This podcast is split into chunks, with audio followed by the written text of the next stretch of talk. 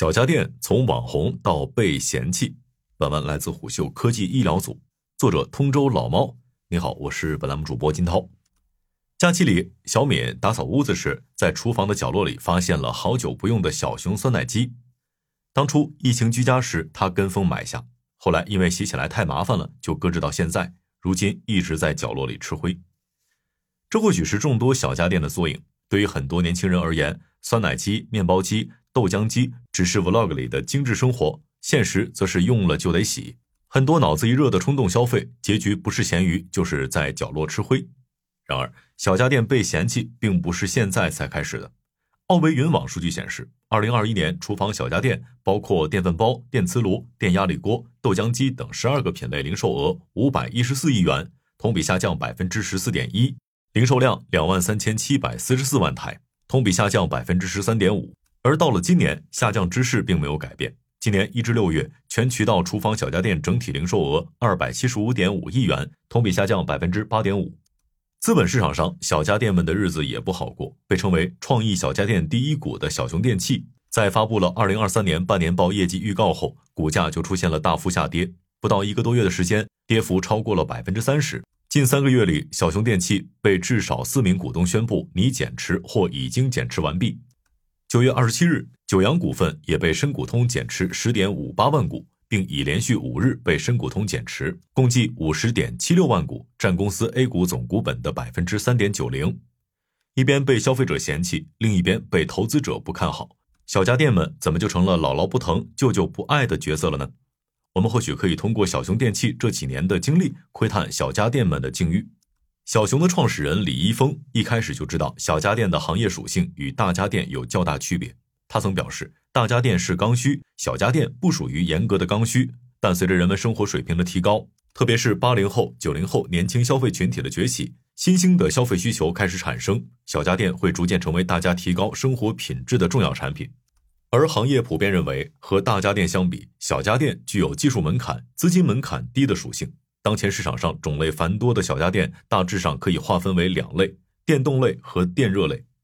电动类家电的运行核心是电机，电机技术一定程度上决定了整机的质量和性能。例如吸尘器、吹风机等清洁电器都属于电动类小家电，而电热水壶、养生壶、酸奶机则属于电热类。它们普遍技术壁垒不高，且核心技术已完成升级，属于成熟品类。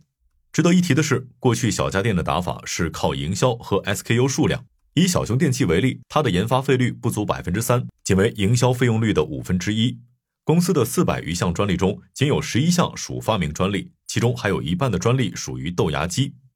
纵然小熊花了大力气来营销，但时至今日，小家电的三巨头依然是美的、九阳、苏泊尔。方太集团智能厨电研究院院长于贵涛告诉虎嗅。当前厨房家电的迭代周期差不多是一年，不同的概念引发不同的场景产生，都会带来产品的迭代，而研发能力代表着产品在迭代中不被取代的实力。产品是否能定义新的用户场景，被用户接受并使用，这是关键。一位家电渠道经销商也向虎嗅指出，小熊电器近年需求下降的根本原因就是电热类占比太重，且无法通过技术升级推动需求和价格上涨。而均价不足一百元的产品，还得在线和六千多个品牌大打价格战。那些品牌不如小熊且营销不如小熊的品牌，竞争有多残酷，就可窥见一斑了。美的电器董事长方洪波更是在集团二零二二年股东大会上表示，小家电是美的犯的一个错误。这些产品更新迭代快，生命周期短，可以说是昙花一现，一年两年就没了。这一年，美的小家电关停并转让了九百多个 SKU，总体约亏损两千多万元。不久前，苏泊尔九阳股份也公布了二零二三半年报，营收和利润率也均呈下降趋势，而海外生意也一样不好做。以代工和出口为主的新宝股份，上半年业绩也呈现下滑的态势，其营收六十三点五五亿元，同比下降百分之十点八三，规模净利润三点九五亿元，同比下降百分之十八点八一。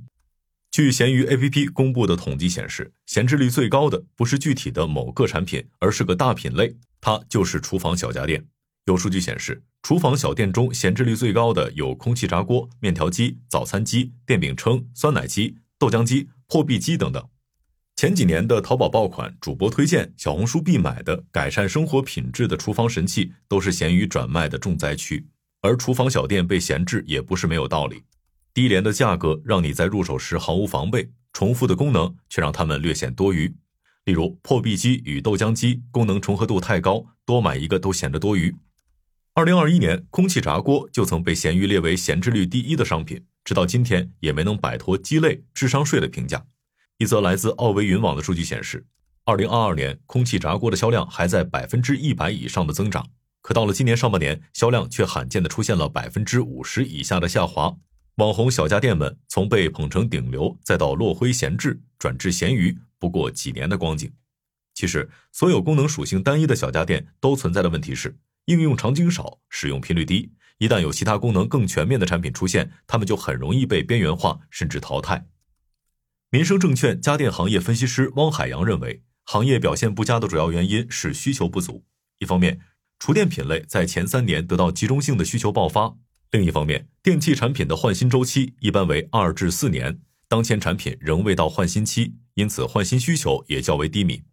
这一点从各大品牌出货量的下滑就可以看出端倪。二零二一年，北鼎股份的产量突破了二百万台大关，同比增长近百分之三十。到了去年，它的生产量则同比缩水五成，产量只有九十四万台。同样，苏泊尔的产量也在二零二一年保持着两位数的增长，产量高达一点二亿台。但到了二零二二年，产量同比大降了百分之二十六点八五，只生产了八千多万台。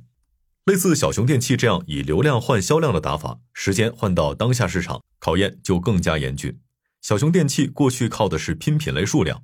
据二零二二年年报披露，小熊的产品品类超过了六十个，SKU 超五百多款。这套打法在过去也确实为公司带来了阶段性的成功，但现在市场变了，小熊过去热销的产品可选择消费属性突出，更容易受到经济周期的影响，所以产品还是卖不动了。最为直观的表现是存货的提升和周转率的下降。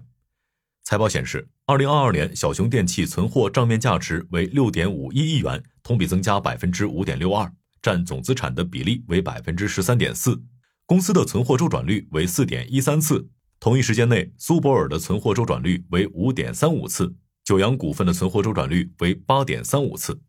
同时，小熊电器的流动性和获利能力与业内企业也存在差距。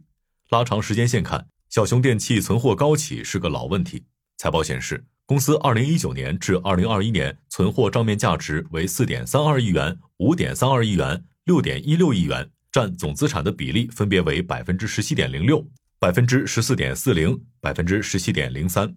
公司存货主要由库存商品和发出商品构成，库存商品和发出商品占存货余额比例分别为百分之八十九点五九、百分之八十九点一五、百分之九十一点一。从此不难看出，小家电们更像是快消品，多是消费者冲动之下的产物，很难像电饭锅、电磁炉那样有很长的生命周期。常常在某个时间点、某个单品热销，大家都会跟风效仿，一旦风头过去，就难逃沦为存货的命运。像二零一七年，九阳与摩飞推出便携式榨汁机，一时间风头大盛，并拉开了网红小家电的破圈增长。短短数年，便携式榨汁机和榨汁杯就从红极一时变得门庭冷落。而今在闲鱼售价十块钱都卖不出去，传统小家电被闲置，还有更重要的因素是消费者需求变了。二零二二中国消费趋势报告显示，零零后可以被称为全能懒人，其中有百分之九十的零零后都是不做饭星人，有百分之七十九点五的九五后则是家务指挥专家。小熊们曾被称为懒人经济的代表，而当下正发生的变化是。用户需求从过去的效率懒升级为如今为了更好享受生活的品质懒。小敏发现，家里用的最多的小家电是扫地机器人，几乎不用管理就能每天为它清扫全屋。报告显示，在月收入一到一点五万的白领阶层中，有超过五成的用户表示更关注智能家居硬件产品。而随着物联网技术、大模型、云计算等技术的迅速发展，家电智能化已成为必然趋势。二零二二年，中国智能小家电线上市场零售额同比增长百分之四点二四，线上渠道对家电零售的贡献率提升至百分之五十八点二。二零二三年，中国智能小家电市场规模有望达到一千九百二十四亿元。小度科技信息娱乐业务部总经理贾振超告诉虎嗅，具有智能化能力的家电设备更受消费者喜爱，大模型第一层的收益是市场上主控的设备。在全屋智能里，能给消费者带来更好的感受。物联网设备也在积极拥抱人工智能，甚至有传统做灯泡的厂商来找到我们合作。值得一提的是，传统行业的大佬们也正积极拥抱这一变化。前不久，美的推出的 Quick 系列就搭载了 HarmonyOS，并已实现了全品类近二百款鸿蒙产品覆盖。苏泊尔更是分别与 HarmonyOS、科大讯飞、vivo 合作，探索智慧生活，打造极简智能化的生活场景。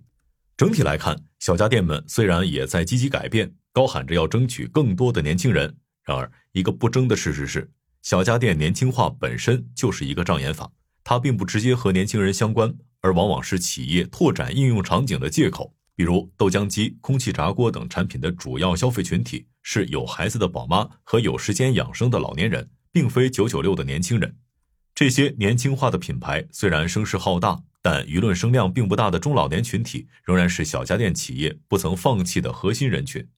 而当下的问题是，经济周期下行，消费者花钱更为谨慎，会缩减非必要的支出。据奥维云网线上市场监测数据显示。八月小家电线上零售额规模同比下降百分之十，成交均价为一百八十一元，同比下降百分之二点四。好的，以上今天的商业动听，我们下期再见。